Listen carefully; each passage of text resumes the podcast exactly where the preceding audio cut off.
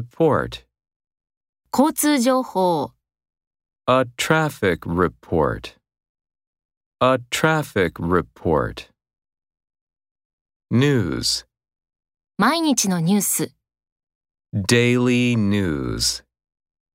Daily news. Magazine. 雑誌広告、 A magazine advertisement. A magazine advertisement. Article. 主に何についての記事ですか What is the article mainly about? What is the article mainly about? Poem. あなたの夢についての詩を書く。 Write a poem about your own dream.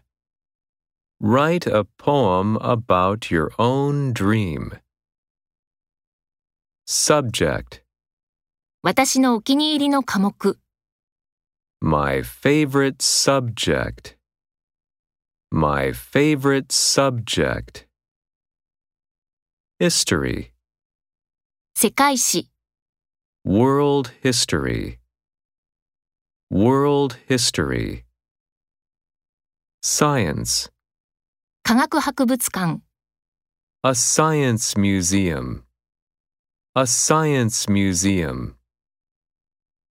Scientist. 彼女はコンピューター科学者です。 She is a computer scientist. She is a computer scientist. Dictionary.